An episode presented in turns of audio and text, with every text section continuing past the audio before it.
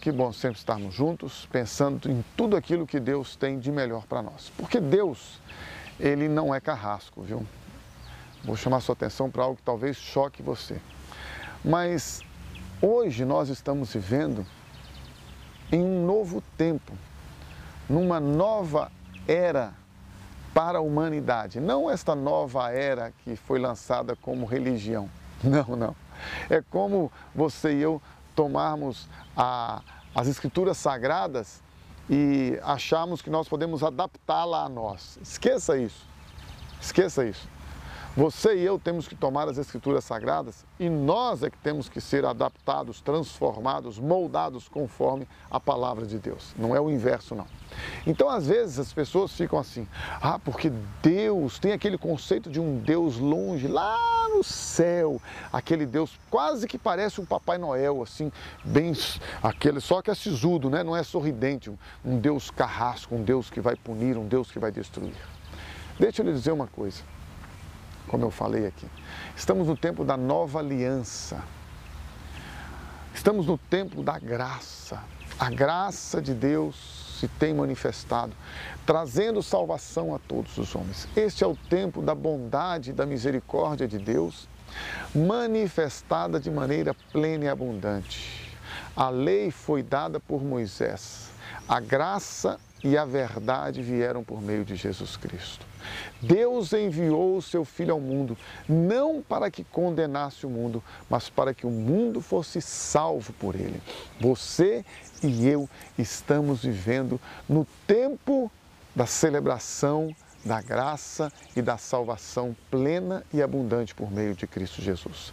As pessoas que viveram antes de Jesus, elas viveram na fé e na esperança do que ele, Jesus, faria por elas.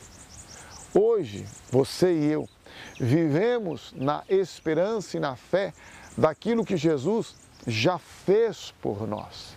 E o que, que ele fez por nós? Ele deu a vida dele por você e por mim. Ele morreu na cruz e derramou o sangue dele para que você e eu fôssemos comprados pelo sangue dele. Certa feita eu tive um, um tempo e ali numa conversa, num diálogo que tornou-se até um pouco tenso, porque aquela pessoa com quem eu conversava dizia para mim: todo homem tem um preço, todo homem tem um preço, todo homem tem um preço. E aquilo foi me perturbando e eu tentava mostrar para aquela pessoa que não, que existem pessoas íntegras, honestas, sérias, e que não vão se vender. E aí ela foi me pressionando, pressionando e falava de números, situações e circunstâncias, e pressão, e pressão, e pressão. E eu já não tinha mais argumentos. Até a hora que o Espírito Santo lembrou-me de algo fundamental. Todo homem tem um preço. Todo homem tem um preço. E a Bíblia nos diz que o preço daqueles que foram comprados por Deus é o sangue de Jesus Cristo que foi derramado na cruz. Quando você e eu experimentamos a nossa redenção, a nossa salvação, nós experimentamos por causa do sangue do Cordeiro Jesus Cristo que foi derramado na cruz.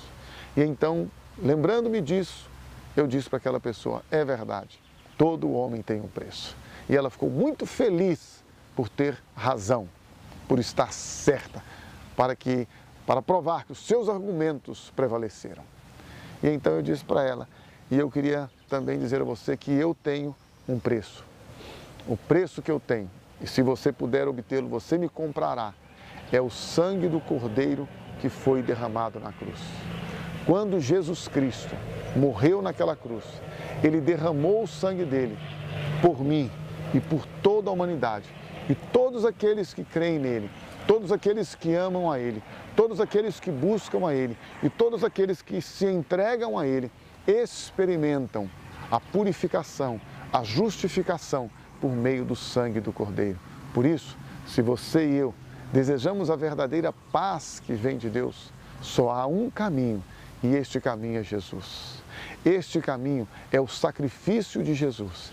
Ele derramou o sangue dele para nos comprar a você e a mim e para nos transformar, purificando-nos e libertando-nos de todo pecado, de toda injustiça, de toda maldade e dando a você, dando a mim, dando a todos nós que buscam e creem nele a salvação, a libertação e a verdadeira paz interior.